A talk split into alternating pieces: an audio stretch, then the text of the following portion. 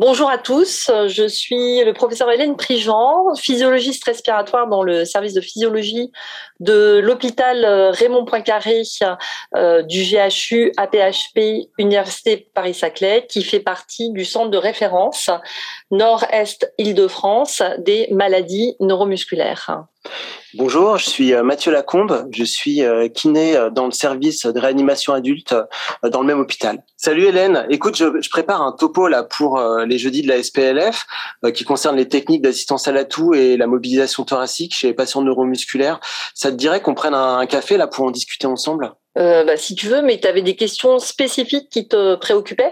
Bah, J'en ai plusieurs, mais euh, notamment, je, je, voulais savoir comment tu présenterais, toi, la distinction entre euh, ces, ces, ces, deux modalités, la dalatou, la mobilisation thoracique pour ces patients neuromusculaires?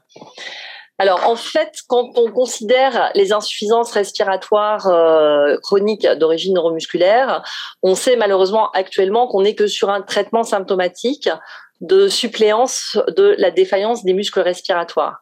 Et lorsque cette euh, défaillance euh, prédomine sur les muscles respiratoires, ben le traitement de référence est la ventilation mécanique.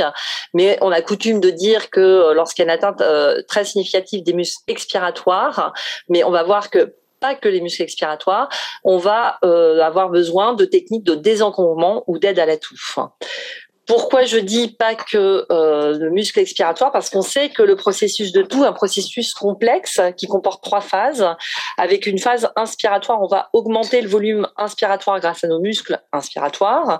Puis une phase de compression à poumon gonflé où il y a une fermeture euh, de la glotte grâce aux muscles glottiques, un relâchement du diaphragme, puis le début de la mise en jeu des muscles expiratoires, ce qui permet de faire augmenter les pressions sous-glottiques de façon importante à la réouverture de la glotte d'obtenir cette phase expulsive, explosive, qui permet d'évacuer les sécrétions. Et donc on retrouve ici euh, cet enchaînement avec ce volume inspiratoire augmenté pendant la phase inspiratoire, l'arrêt du flux d'air au moment de la phase de compression, on ferme la glotte, et euh, cette phase expiratoire explosive où on voit ici une augmentation majeure de la pression sous-glottique qui va permettre d'obtenir cette grande augmentation du flux expiratoire. Donc on voit que évidemment l'atteinte des muscles euh, expiratoires est majeure, mais l'atteinte de, de, tous les muscles euh, respiratoires pardon, euh, peut être à l'origine d'une altération de la toux. Et c'est illustré à droite puisqu'on voit en haut un débit de tout normal avec euh, le débit de pointe à la toux puis les effets rebond de la toux. En dessous, un patient neuromusculaire qui a encore une bonne fonction glottique. Donc on voit que le débit de pointe est diminué, mais que euh, la structure est encore relativement bien conservée. Et enfin en bas, un patient qui a une atteinte bulbaire majeure, euh, typiquement un patient SLA, où la structure de la toux est extrêmement altérée. On voit que c'est une toux très peu efficace du fait de cette atteinte combinée des différents muscles respiratoires. Donc par conséquent, les techniques d'assistance à la toux vont se concentrer sur ces différentes phases, sachant qu'on peut dire d'emblée qu'on a peu de solutions pour la phase compressive, mais par contre on peut aider la phase inspiratoire et la phase expiratoire d'expulsion des sécrétions. Et donc ce qui est proposé en termes de kinésithérapie, hein, tu m'arrêteras si je me trompe, mais c'est les assistantes à l'inspiration pour la phase inspiratoire et puis surtout les compressions manuelles thoraco-abdominales pour aider à augmenter le flux expiratoire. Mais là-dessus, on va pouvoir rajouter des machines qui permettent d'effectuer une hyperinsufflation mécanique et d'augmenter ce volume inspiratoire euh, dont dépend quand même le flux expiratoire, ou d'autres techniques qui, on va le voir, euh, je pense, sont des techniques importantes, où on ajoute une pression inspiratoire et une pression expiratoire donc une pression positive suivie d'une pression négative pour aider à améliorer l'efficacité de la toux. Donc ça, c'est pour ce qui est de l'aide à la toux. En revanche, on a une autre technique dans ces maladies euh, d'origine neurologique ou neuromusculaire qui est la mobilisation thoracique. Et là, le principe, c'est quoi? C'est d'augmenter le volume inspiré, d'utiliser donc euh, des dispositifs pour augmenter ce volume inspiratoire. L'objectif étant dans ce dans ces circonstances de mobiliser le poumon et de mobiliser la cage thoracique. Pourquoi c'est utilisé euh, dans ces pathologies? Eh bien, l'intérêt qui a été évoqué au, cours des années, c'est de lutter contre les micro-atélectasies chez des patients qui ont euh, une, un fonctionnement altéré de la pompe ventilatoire et donc une amplitude respiratoire diminuée, et puis de réduire l'enraidissement pariétal et de favoriser la croissance pulmonaire en pédiatrie. Et c'est une technique qui est beaucoup utilisée chez les pédiatres français, à tel point que pendant un moment, on aurait pu se poser la question d'une exception culturelle française, mais on voit que c'est une technique qui commence à être également retrouvée dans les recommandations internationales maintenant. Et on voit comme exemple ici donc les dernières recommandations pédiatriques sur la prise en charge respiratoire des myopathies de Duchenne de Boulogne. Et on voit que ces techniques sont maintenant mentionnées ici avec des euh, recrutements pulmonaires, ces techniques de mobilisation thoracique qui sont proposées dès qu'on commence à observer une euh, altération de la fonction de la capacité vitale pardon inférieure à 60%. Est-ce que c'est efficace? Donc là encore, des papiers euh, qui commencent à soutenir ces pratiques. Vous voyez ici deux papiers, un américain et un euh, anglais, qui montrent sur des pathologies pédiatriques très sévères, euh, des amyotrophies spinales avec des grosses déformations thoraciques. Vous voyez que l'abdomen à gauche est plus large que euh, le volume thoracique. Et en fait, on voit une harmonisation des volumes thoraco-abdominaux avec l'utilisation de ces techniques de mobilisation pulmonaire. Et pareil, à droite, un exemple d'un patient également une amyotrophie spinale avec l'utilisation pendant euh, euh, plusieurs mois de ces techniques qui permet une amélioration de la mécanique thoraco-abdominale.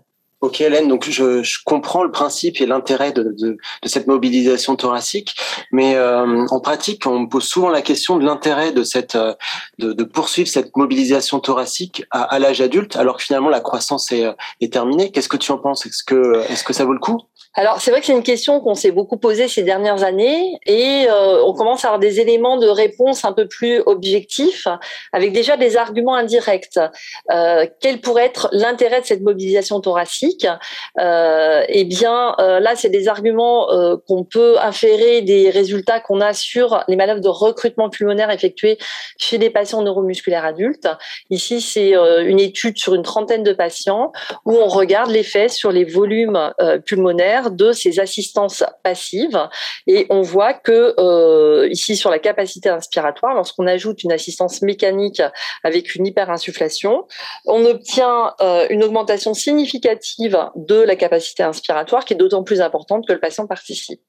Et quand on regarde sur cette étude en détail les résultats des patients, là on voit tous les patients exprimés, on voit, alors vous voyez la ligne d'identité euh, qui montre que tous les patients s'améliorent avec une assistance euh, passive par une hyperinsufflation mécanique, euh, et même que certains patients, c'est ce qu'on voit dans le cadre rouge, ont une capacité inspiratoire qui, lorsqu'elle est aidée, euh, revient à la normale, ce qui signifie qu'il y a une bonne, une bonne compliance thoracique et pulmonaire qui permet, une fois qu'on a substitué la défaillance des muscles respiratoires, d'obtenir des volumes normaux. Mais c'est pas vrai de tous les patients, et quand on regarde plus en détail les populations concernées, on voit que même si tous les patients s'améliorent, ceux qui ont une évolution qui est plus longue depuis l'enfance, comme les Duchenne de Boulogne en, rouge et les amyotrophies spinales en bleu, vont s'améliorer mais ne vont pas revenir à la normale, ce qui plaide de façon indirecte pour un enraidissement de la cage thoracique. Chez ces patients, même si on récupérait une fonction musculaire normale, on ne va pas revenir à des euh, euh, à des volumes normaux, alors que chez des euh, patients présentant une myopathie de type Stenert, donc une dystrophie myotonique en vert, qui ont des maladies qui vont évoluer plus tardivement à l'âge adulte, on garde cette capacité. Donc euh, c'est un, premier euh, élément de réponse. Et puis après des premières études euh, un, petit peu anciennes qui montraient des résultats discordants, soit positifs, on voit en haut une amélioration de la compliance pulmonaire avec l'utilisation de ces techniques sur une population de neuromusculaires, alors qu'en dessous on des études négatives avec sur des euh, évaluations relativement courtes l'absence d'effet, par exemple chez les blessés médulaires de l'utilisation de ces techniques. Mais on commence à voir sur des études au plus long cours, des arguments qui vont dans le même sens ces dernières années. Et donc, euh, vous voyez ici sur des suivis euh, qui approchent les deux ans dans les deux cas, que lorsqu'on introduit ces techniques de mobilisation thoracique. Alors il y a plusieurs euh, plusieurs euh, euh, techniques qui sont utilisées, mais on a semble avoir un effet sur la fonction respiratoire avec une stabilisation et une diminution de la pente de décroissance à gauche, ça c'est chez les patients du chêne, et une stabilisation, une amélioration de la capacité vitale sur la première année sur l'étude allemande qu'on voit à droite. Donc ça, c'est pour le rationnel. On voit qu'on commence à avoir des arguments pour se dire c'est peut-être intéressant dans ces pathologies de poursuivre la mobilisation thoracique à l'âge adulte. Et du coup, en pratique, euh, c'est vrai que moi j'ai des questions.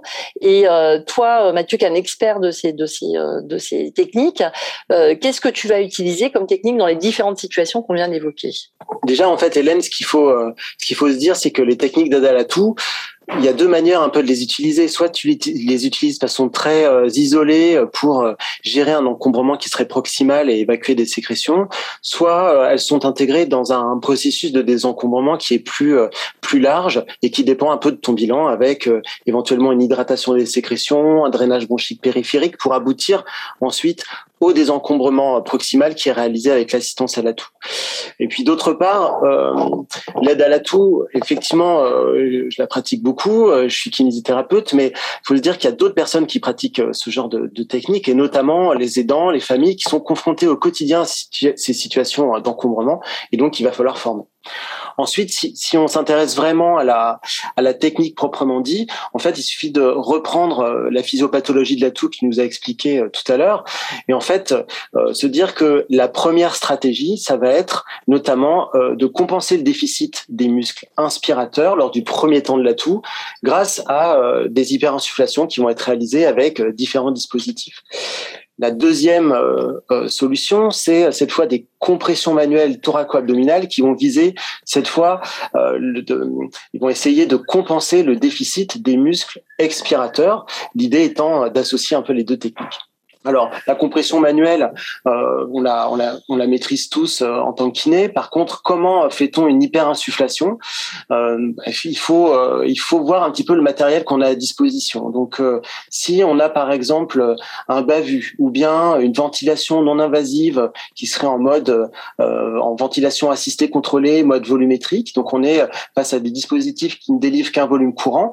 Et l'idée, c'est un peu de tricher avec la machine et faire en sorte que le patient cumule plusieurs volumes courants. Donc en pratique, le, patient prend un premier volume courant, ferme la glotte, attend qu'un deuxième volume courant lui soit administré. Il ouvre à ce moment-là la glotte et prend un deuxième volume, peut-être prendre un troisième volume courant, donc l'équivalent d'un litre, un litre et demi euh, euh, de capacité inspiratoire augmentée, qui va lui permettre de tousser euh, plus favorablement. Et puis l'autre solution, c'est utiliser cette fois des dispositifs qui vont délivrer une hyperinsufflation en une seule fois. Donc il y a notamment le relaxateur de pression qu'on utilise d'abord pour la mobilisation thoracique, mais qui permet aussi de désencombrer euh, les patients.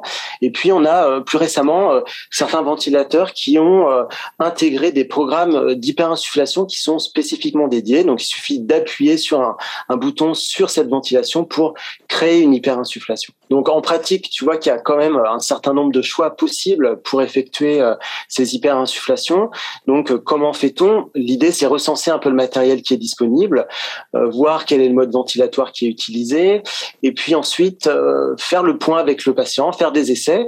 Si par exemple le patient a une fonction glottique qui est préservée, eh pourquoi pas essayer chez, euh, chez le patient, si c'est possible, des techniques d'empilement ou de cumul de plusieurs volumes courants, donc l'air staking. Par contre, si le patient est par exemple trachéotomisé, on chante la glotte et donc c'est impossible de pouvoir utiliser cette technique. Donc c'est au cas par cas.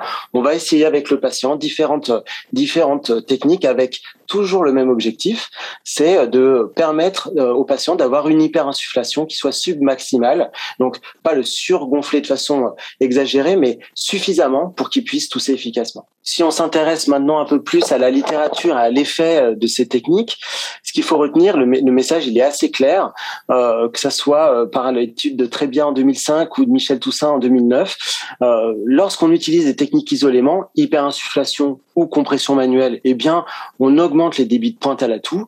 Mais ce qui est euh, euh, vraiment prégnant, c'est l'effet synergique de l'association des deux techniques, c'est-à-dire hyperinsufflation plus compression manuelle. Donc, le message, c'est compenser à la fois le déficit des muscles inspirateurs et expirateurs en, association les, en, associant les deux techniques, ce qui réclame un tour de main. Il faut s'entraîner euh, lorsque le patient est, est en état stable et éviter qu'il découvre euh, cette technique si le patient est, est, est dans une situation un peu plus aiguë. La deuxième euh, technique euh, qui est un peu différente que tu as évoqué tout à l'heure, Hélène, c'est euh, l'inexsufflation mécanique. Donc, comme tu l'as dit, c'est une technique qui, lors de la phase inspiratoire de l'atout, va permettre d'administrer une pression positive, donc créer une hyperinsufflation. Par contre, sa particularité, c'est sur la phase d'expulsion, euh, lorsque le patient, dans le troisième temps de la toux, va euh, vraiment expirer. À ce moment-là, l'appareil va délivrer cette fois une pression négative et donc va aspirer l'air qui est contenu dans les bronches du patient en espérant décrocher les sécrétions euh, vu le débit expiratoire de pointe qui va être augmenté. Donc c'est c'est une stratégie différente qu'on peut associer aux compressions manuelles thoraco-abdominales euh, sur la phase d'expulsion. Et on voit euh, sur la partie droite de la diapo qu'on a maintenant plusieurs appareils qui permettent d'effectuer cette inexsufflation mécanique. Donc en résumé, cette inexsufflation mécanique, elle délivre une pression positive pour aider l'inspiration, elle délivre ensuite une pression négative pour euh, faire cette exsufflation et aider le patient à tousser plus, plus efficacement lors de sa phase expiratoire. Et en pratique, il y a deux modes. Il y a un mode manuel, un mode automatique. Dans le mode manuel, le kiné va euh, maintenir d'une main le masque sur le visage du patient et de l'autre va euh, utiliser une petite molette qui permet de passer de la pression positive à la pression négative. Et dans le mode automatique, eh bien, en fait, on va déterminer des, des, temps, des temps inspiratoires, des temps expiratoires et une pause qui vont permettre euh, à la pression positive puis à la pression négative d'être cyclée automatiquement. Ce qui permet, comme tu vois sur la photo, d'avoir une main qui est dégagée pour peut-être poser euh, la main sur le thorax du patient et être guidé dans son effort de tout.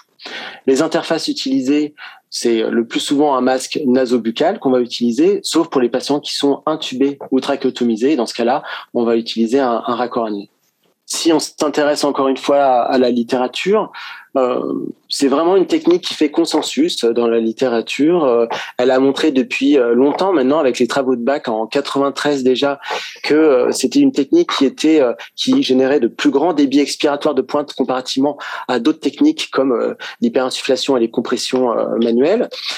Et voilà, c'est une technique qui a privilégié euh, en cas d'inefficacité des techniques plus classiques que j'ai que j'ai euh, que j'ai décrite tout à l'heure.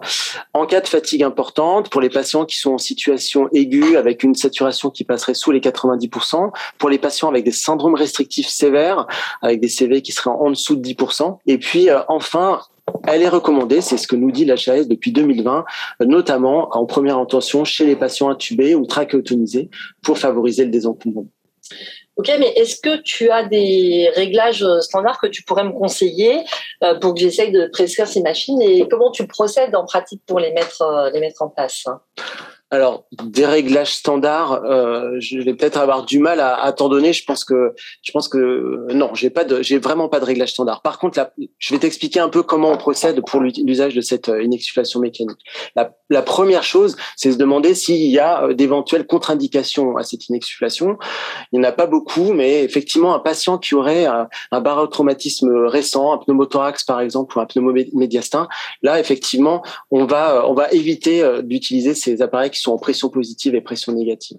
Ensuite, en pratique, donc vraiment pas de réglage standard. Je vais pas te donner ça, Hélène. Euh, mais par contre, je vais t'expliquer un peu comment euh, comment on règle cet appareil. La première chose, on va utiliser plutôt le mode manuel et puis on va commencer avec des petites pressions, plus 20 en pression d'insufflation et moins 20 en pression euh, d'exsufflation, qu'on va augmenter progressivement pour essayer de déterminer les niveaux de pression qui sont à la, à la fois confortables et efficaces pour le patient. Puis ensuite, on va passer au mode automatique pour déterminer des temps temps d'insufflation, temps d'exsufflation et puis à la pause. Alors sur les indicateurs chiffrés, on en a on a quand même quelques quelques guides. La pression d'insufflation, elle n'est jamais très haute. En, tout cas, on ne dépasse pas 40 cm d'eau. C'est un peu comme tout à l'heure quand je parlais des hyperinsufflations. Le but c'est pas d'hyper euh, d'hyper insuffler euh, aux patients des quantités euh, trop importantes de pression. Donc inférieure à 40 cm d'eau, c'est euh, largement suffisant. Sur la pression d'exsufflation, elle est beaucoup plus variable. On va en reparler un, un petit peu plus tard. Les temps d'insufflation et d'exsufflation, ils sont autour de 2 secondes, 2 secondes et demie, et la pause autour de 0,5 secondes.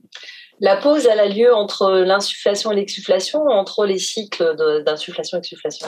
Elle a lieu entre la fin de l'exsufflation et le début d'un nouveau cycle, donc euh, à partir de l'insufflation suivante. Euh, ensuite, bon, je te disais, je t'ai donné quand même quelques chiffres, mais finalement, euh, le gros message, c'est que ça reste quand même quelque chose qui est très clinique Et donc, on va essayer de traduire un peu le sentiment du patient. Euh, par exemple, lorsqu'on essaie les, euh, cette, euh, cette modalité automatique, si le patient euh, me dit ah, j'ai l'impression que ça me gonfle pas assez, j'ai pas assez d'air qui, qui, me, qui me gonfle, bah, dans ce cas-là, je vais augmenter cette pression d'insufflation. Si lors de l'exsufflation, le patient me dit l'aspiration est, trop longue, bah, je vais réduire le, le temps d'exsufflation. S'il me dit par contre ça me serre la gorge, là, je me pose des questions, mais je vais y revenir un peu plus, un peu plus tard. Et puis finalement, le dernier indicateur, l'indicateur vraiment euh, qui, euh, qui fait référence, c'est très clinique, c'est est-ce que j'arrive à faire remonter les sécrétions? Est-ce que c'est confortable pour, pour mon patient? Ok, c'est intéressant tout ça, Mathieu. Mais en fait, là, moi, j'ai eu un problème récemment avec un patient de 21 ans qui présente une dystrophie musculaire de Duchenne avec déjà une atteinte respiratoire très sévère, tu vois, puisqu'il avait une CV à 17%. Euh, ce jeune patient est ventilé euh, de façon assez prolongée puisqu'il a à la fois la ventilation non invasive nocturne, mais bénéficie également d'une ventilation par embout buccal dans la journée, avec un euh, débit de pointe à la toux euh, qui est effondré, tu vois, puisqu'il a 85 litres minutes. Et on se disait que ça était sans doute un bon candidat pour euh, une, euh, par une exsufflation, ce d'autant que il a présenté deux pneumopathies euh, au cours de l'année qui vient de s'écouler. Euh, mais on est finalement assez déçu. C'est un patient qui est assez suppuratif. On, lui a recommandé d'essayer de se désencombrer de façon quotidienne, mais ça semble peu efficace et euh, le patient n'est pas très convaincu. Tu as une explication à ça, alors qu'on a l'impression que cette technique, ça fait maintenant référence, mais euh, est-ce qu'il y a des situations de ce type que tu as déjà rencontrées? Alors oui, on en rencontre euh, quand même assez régulièrement. Et pour euh, pour illustrer ça, le mieux c'est euh, voilà, on a essayé avec le patient de, de, tester ses performances à la toux en mesurant les, les, débits qui étaient générés. Et comme tu peux le voir, lorsqu'on a, on a utilisé l'hyperinsufflation associée aux compressions manuelles, mais en fait on, génère un débit expiratoire de pointe à la toux qui est vraiment conséquent, qui est à 340 litres par minute, donc une, une technique qui semble vraiment efficace. Par contre, sur l'inexsufflation mécanique et lorsqu'on l'a lorsqu'on l'a essayé également, on s'aperçoit que le débit de pointe à la toux est moins On est à 270 litres par minute avec un, débit qui est un peu fragmenté. Et le, patient tousse plusieurs fois euh, à l'intérieur du circuit d'exsufflation et euh, on peut voir aussi des pressions négatives qui sont qui ont tendance à être un peu un peu chaotiques.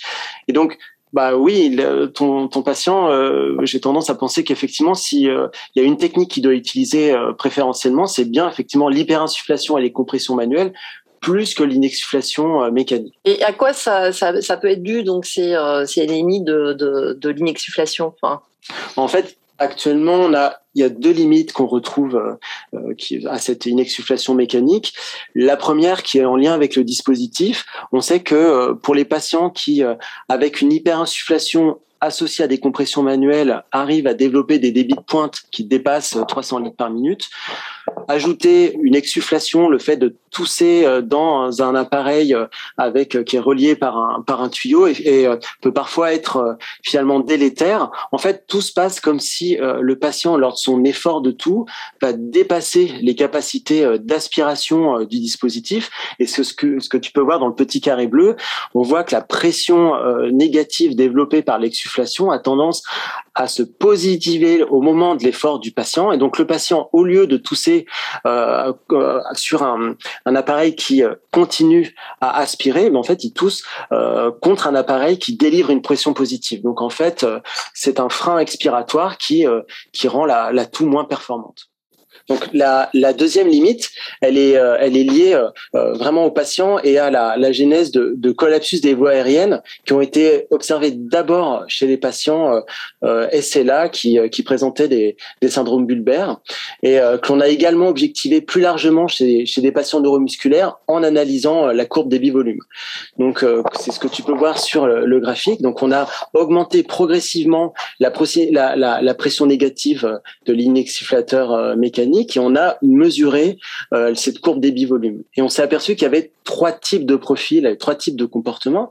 Euh, le profil A, où le patient, au fur et à mesure de l'augmentation de cette pression négative, euh, continue à avoir une courbe des bivolumes qui, qui, qui enfle et qui gonfle, témoignant d'une toux efficace.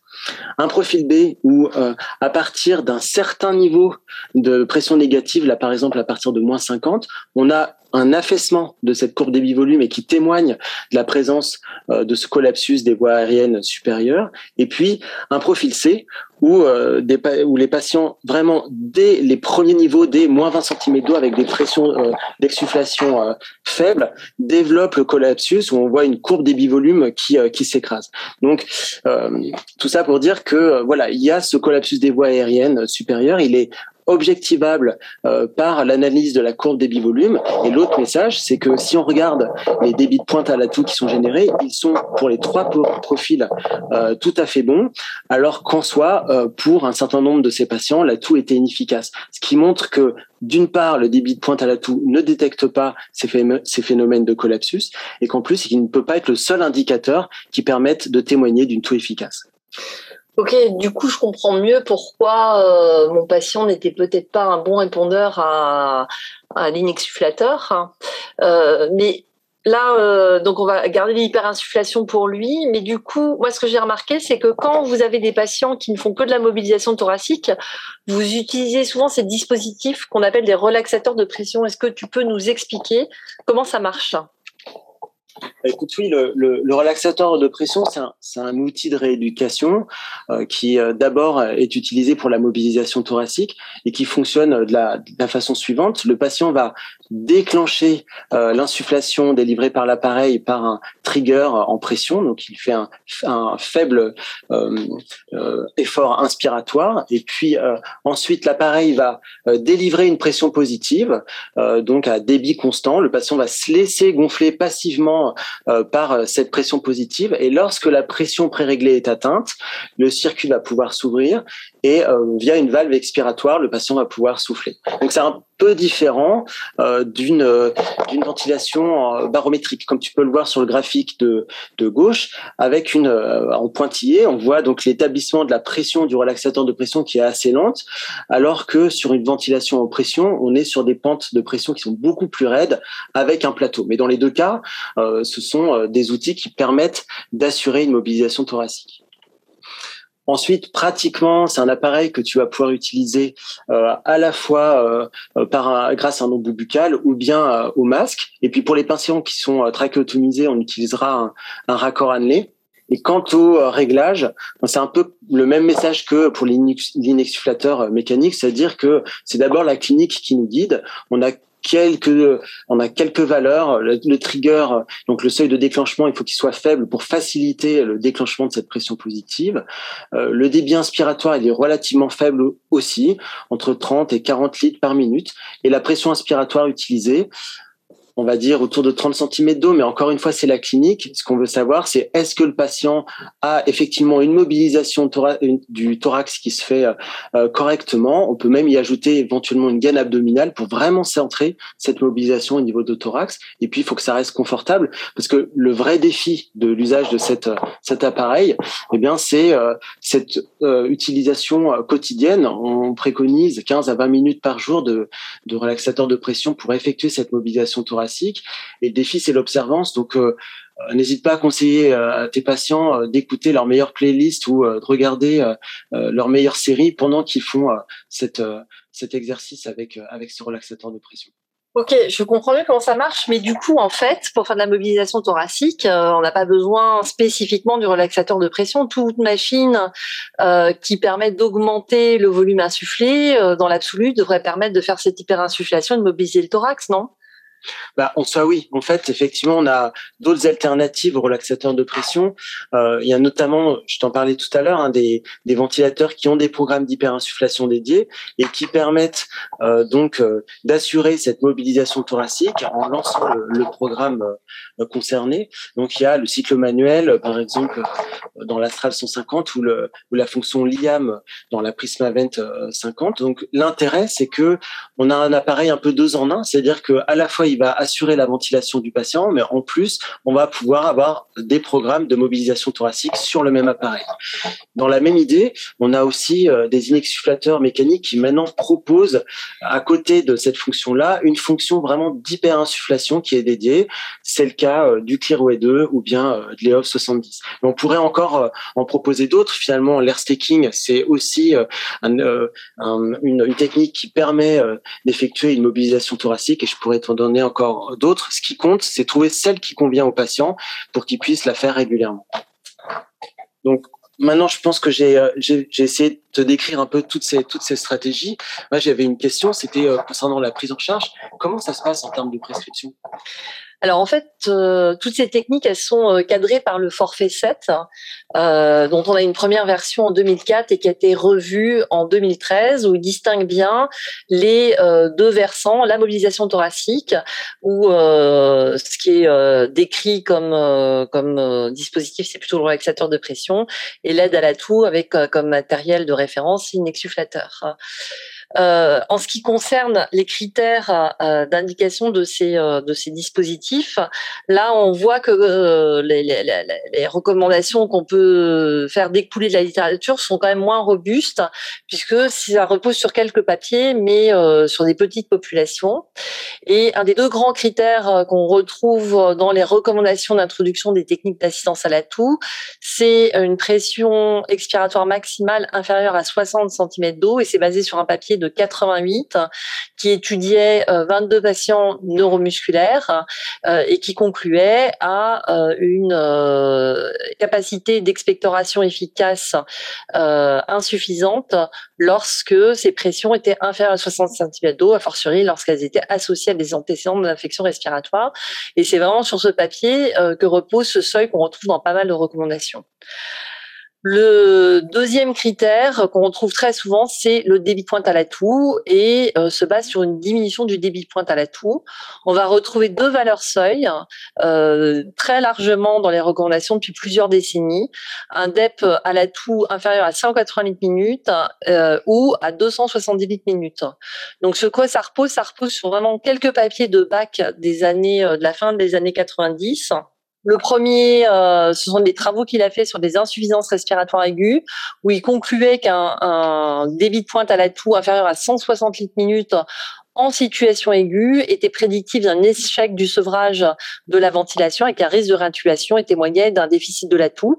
Donc c'est de là que euh, vient le premier seuil qu'on retrouve euh, largement.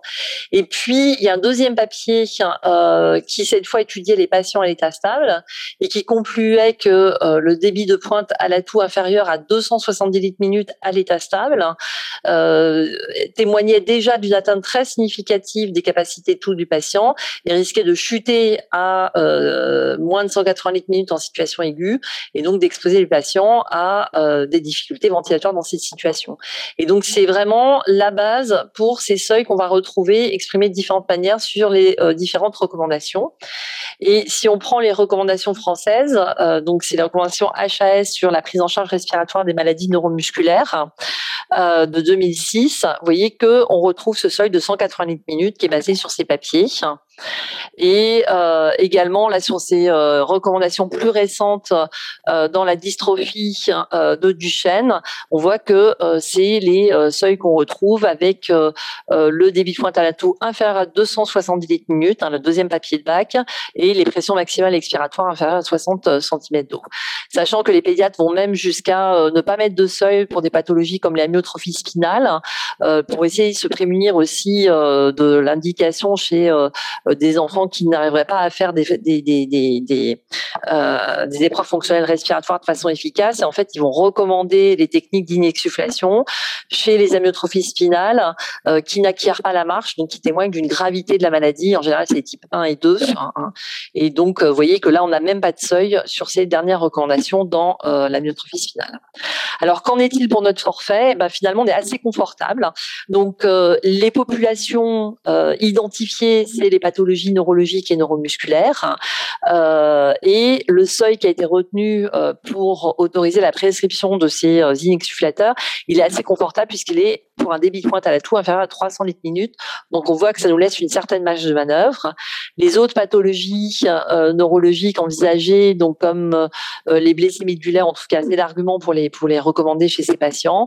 Et il fait mention aussi des patients très suppuratifs comme la mucoviscidose où en, fait, la conclusion, c'est qu'il n'y a pas d'évaluation permettant de recommander euh, ces techniques euh, chez ces patients, euh, les données étant trop limitées. Donc, globalement, on va autoriser ces techniques chez des patients présentant une pathologie neurologique ou neuromusculaire à l'origine de cette insuffisance respiratoire. Ce qu'il faut noter aussi, c'est que la prescription initiale est recommandée dans une équipe pluridisciplinaire avec une expérience, une expertise sur ces maladies, donc plutôt dans les centres de référence et de compétences, ce qui permet, euh, je pense, effectivement de euh, d'avoir cette synergie avec des prescripteurs et des kinésithérapeutes qui connaissent ces problématiques. Donc là, c'est euh, pareil, hein, c'est des 300 litres minutes.